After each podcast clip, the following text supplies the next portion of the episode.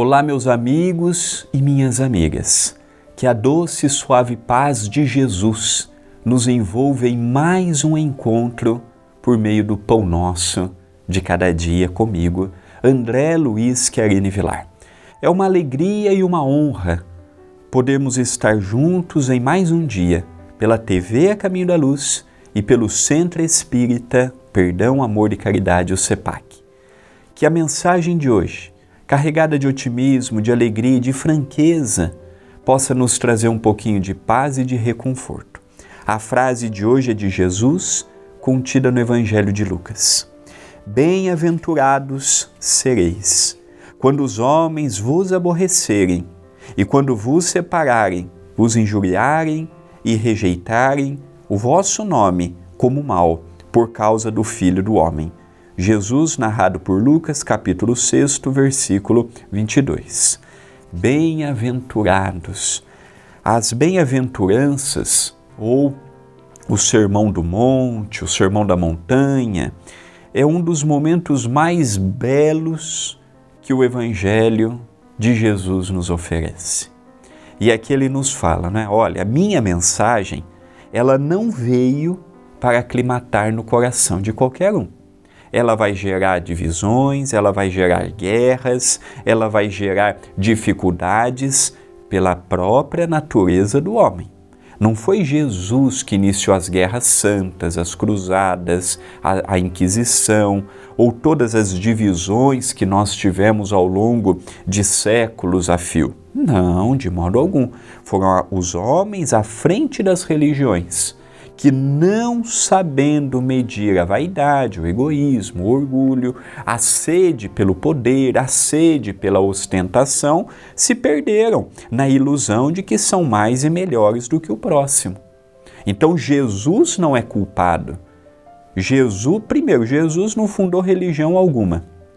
Os seguidores de Jesus, os apóstolos, discípulos, seguidores, foram fundando a Casa do Caminho, foram fundando as casas familiares, muito pelo empenho de Paulo, o apóstolo da gentilidade, pelo exemplo de outros da comunidade cristã nascente, mas em verdade, Jesus não fundou o catolicismo, Jesus não fundou o protestantismo, Jesus não fundou o espiritismo. Isso foi tudo pela obra dos homens com o amparo divino.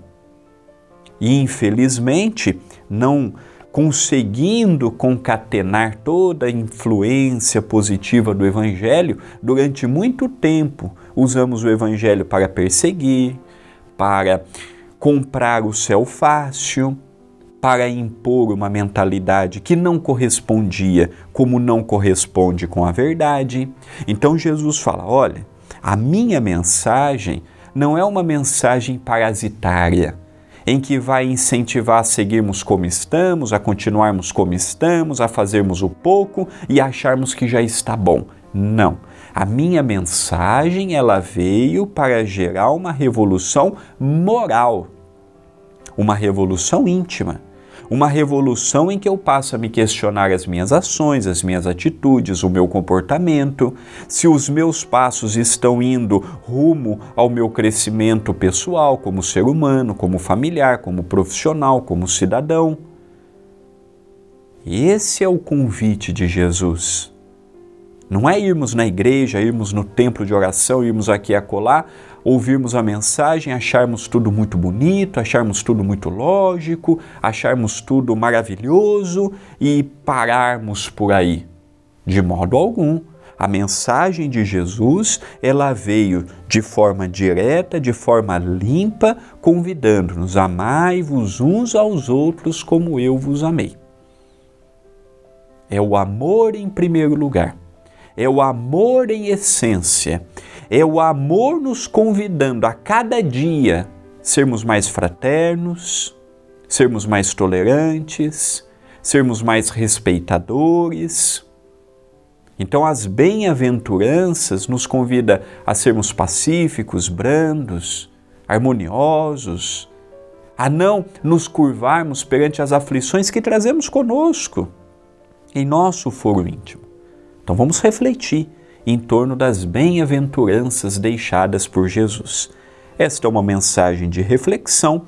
Pensemos nisto, mas pensemos agora.